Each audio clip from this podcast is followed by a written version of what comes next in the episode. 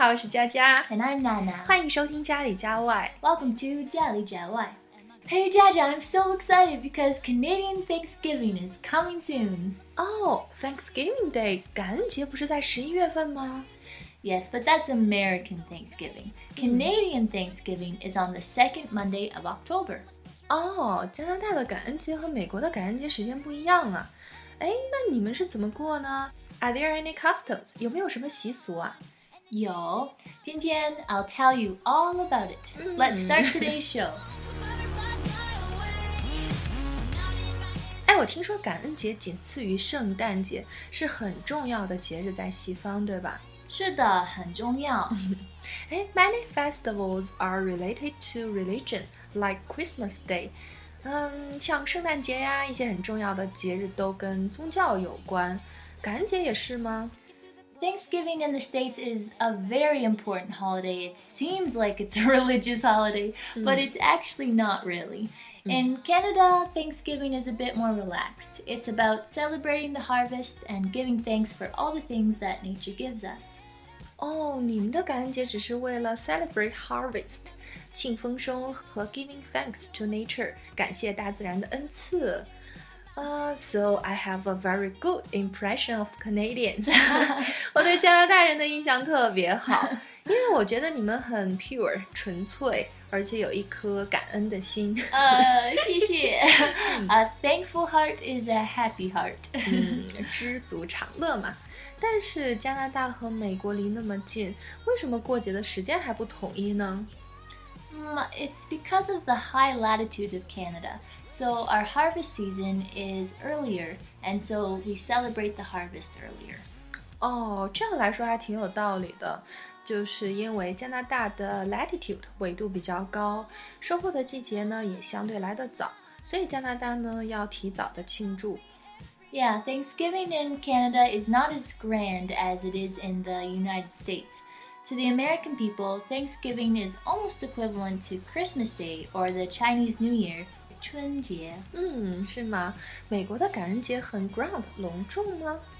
Americans travel a lot on Thanksgiving Day to visit relatives and friends all over the country. According to the US transportation statistics, the number of long distance trips increased by 54% last year.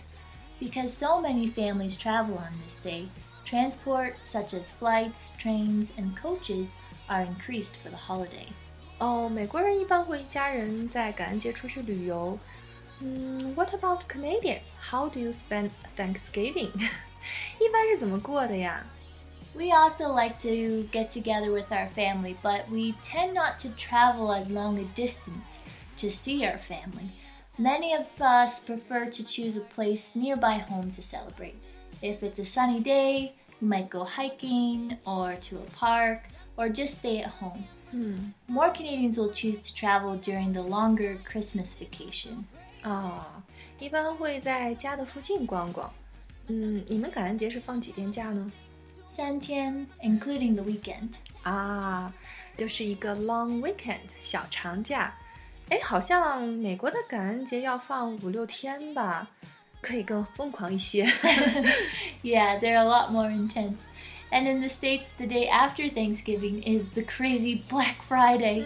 嗯，是的，Black Friday 就相当于我们的双十一，是美国的 Shopping Carnival 购物狂欢节。所以我觉得之后我们可以找一期好好的聊一聊 Black Friday 这个话题，应该挺有意思的。 Mm. Yeah, many Americans use this day to buy all their Christmas presents. yeah, but traditionally, there's no relationship between Thanksgiving Day and shopping in Canada, except that stores have limited hours and a few good sales.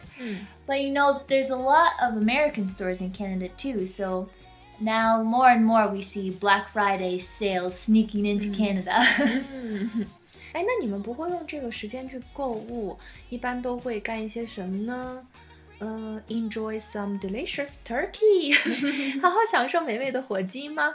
Yeah, the classic Thanksgiving picture would include a large family sitting around a big table piled high with food, with a big roast turkey in the middle. And don't forget the pumpkin pie. 哇，哎，我有一个疑问，哎，为什么感恩节就一定会有 turkey 和 pumpkin？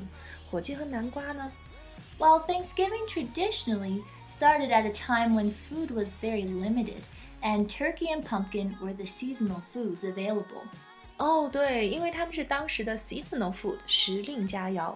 哦，对了，火鸡和土耳其都叫 turkey，它们有没有什么关系呢？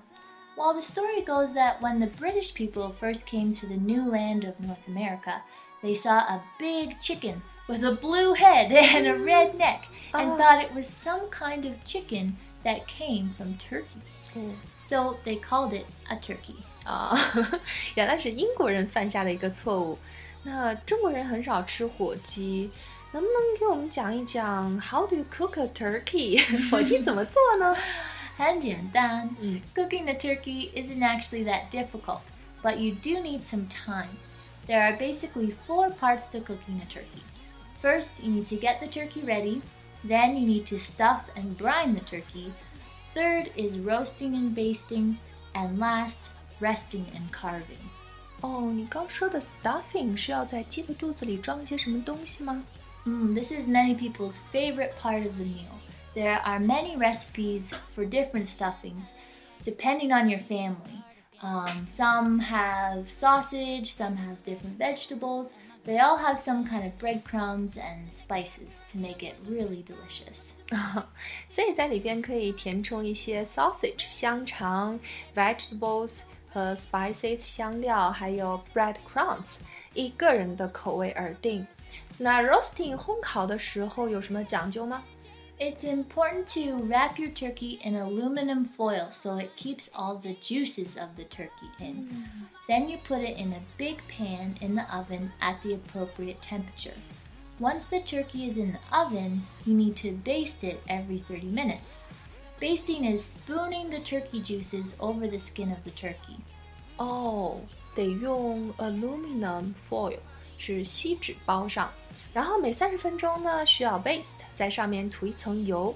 哎，火鸡好像都是整只烤的，烤熟了切开吃是吧？Yes, when it's finally time to carve the turkey, it's often an honor given to the man of the house.